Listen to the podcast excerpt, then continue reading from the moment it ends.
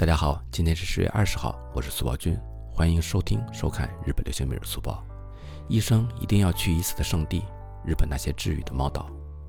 猫是人类的好伙伴，软乎乎的肉垫，呼噜呼噜的酣睡声，总是能治愈身心疲惫的人们。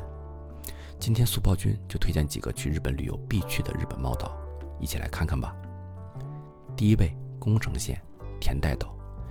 田代岛位于宫城县东部的石卷市。截至两千一九年的数据，岛上人口为六十三人，而猫咪数量远超过了两百只。田代岛可以说是猫岛的始祖。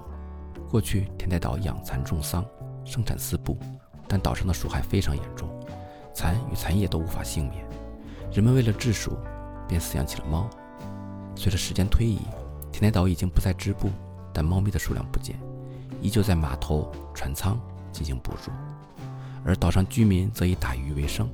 猫咪也会在有礁石的地方大叫提醒渔民，因此岛民自古以来都将猫当作神明对待。为了祈求出海平安，还建造了猫神社，并供奉猫罐头。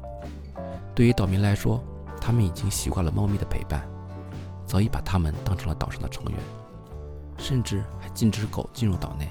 岛上的猫咪们生活得非常惬意，虽然大部分都不是家养，但岛民们都会非常照顾它们。由于游客的增多，猫咪们十分粘人。如果你是爱猫人士，田代岛一定是首选的打卡之地。第二位，香川县佐柳岛。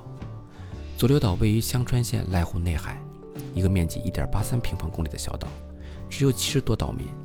在这座岛上，猫咪的数量远多于岛民的数量。无论走到哪里，都能看到一群猫咪正在小憩，它们结伴行走，悠闲度日。碰到游客时也会主动接近，给予随便摸的福利。说到佐流岛的猫咪，就不得不提岛上猫咪的著名场景——飞猫。日本摄影师五十岚健太曾在这里专门拍摄猫咪，并上传互联网。他看到猫咪在左右房堤来回跳动时，用相机抓拍下猫咪跳跃那一刻的照片。照片中，猫咪具有生命力的跃动感，与岛上美丽的景色合为一体，被大家称之为“飞猫”。至此，佐流岛的飞猫。火遍了网络，很多游客纷纷来到佐流岛，为的就是观赏这一场景，甚至还有人做出了引诱猫咪跳跃的攻略。如果来到佐流岛，千万不能错过这个场景。第三，冲绳县九高岛。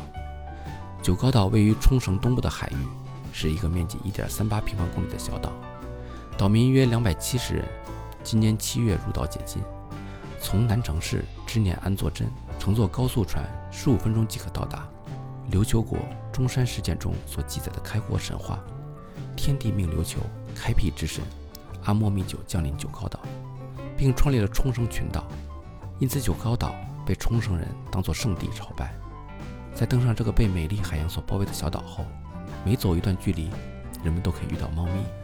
这里的猫咪亲近人类，拿着相机就可以随意拍摄。而这里的人们崇尚自然，他们保留着朴素的冲绳习俗。与猫咪们和谐相处，蔚蓝的天空，浓绿的草木，古老的石墙，美丽的大自然令人放松，可爱的猫咪们令人治愈，绝对是爱猫人士缓解疲劳的首选之地。以上便是苏宝君推荐必去的日本猫岛，如果你是爱猫人士，你一定要去看看。更多日本旅游相关推荐，还请继续关注我。那么我们下期见，拜拜。